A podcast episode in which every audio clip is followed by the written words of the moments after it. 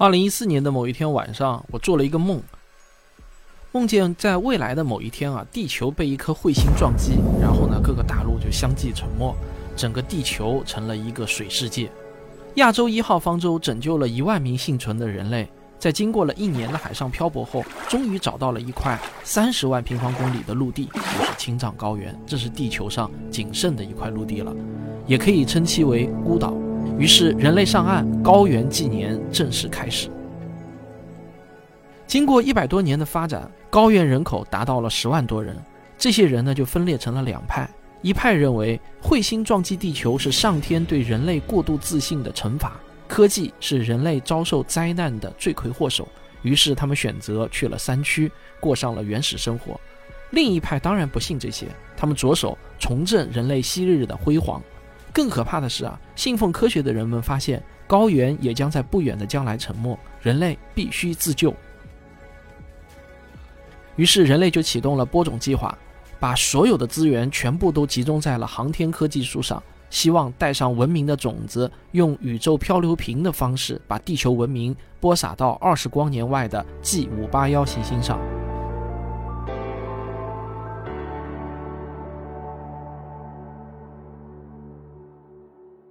这个呢，大概就是我那天晚上做的梦的大致内容啊。梦醒之后呢，我就生出了一个念头，我就想以此为题材创作一部长篇科幻小说。在接下来的几天中呢，我都醉心于如何把这个故事的结构安排得更精巧，让它呈现出更丰富的悬念和反转。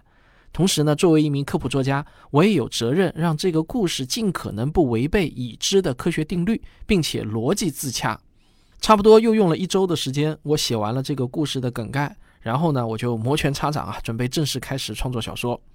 写一部长篇小说很难利用碎片化的时间来完成，因此呢，我需要一段完整的、几乎不受打搅的时间。但很遗憾，我在写完了小说梗概之后，我就一直没能规划出这样的一段时间来。我总是会有更重要的事情需要做，于是，一天又一天就这么过去，我始终都没有动笔。但我也始终没有忘记他，因为我自己很喜欢这个故事的框架。就这样，从2014年一直拖到了2019年，我呢有幸认识了著名的影视策划编剧张旭老师。我们俩呢是一见如故啊，互赠作品，就聊起科幻小说和科幻影视剧也是非常的投机。有一天呢，张旭老师说啊，他会有一段相对比较空闲的时间，想创作一部长篇的科幻小说。而且呢，他想创作那种非常适合改编成科幻影视的题材，但是呢，一直就没有找到一个好的故事盒。哎，我听完之后呢，就心念一动啊，我想起了我五年前写的那个故事梗概，于是我就对张旭说啊，我有一个好故事，就是实在没时间写出来，而你刚好相反，现在有时间，但缺一个好故事。这样吧，你先看看我这个故事如何。张旭老师看完我的故事梗概后呢，很快就给了我回应。他说他非常喜欢这个故事盒，因为叙事结构很新颖，直到最后一刻才把所有看似荒诞的情节全部都说圆，很有看美剧的感觉。我说那不如我们合作吧，你来执笔，我负责给你打个下手吧。我们把这个故事从一个梗概变成一部完整的小说吧。张旭呢也是很高兴的就接受了我的这个建议。就这样啊，张旭老师用了大半年的时间，经过几轮修改，最终完成了这部小说。二零二一年八月，由北京时代华文书局正式出版。现在啊，我很高兴又能以有声的形式将这部小说呈现给你们，希望你们能够喜欢。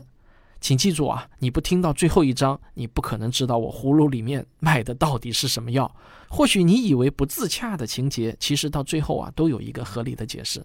好了，如果您对我的有声小说《高原》感兴趣的话呢，就可以在喜马拉雅中直接搜索“高原”这两个字啊，青藏高原的高原，然后呢就可以免费试听第一集。如果喜欢，您再决定是否购买。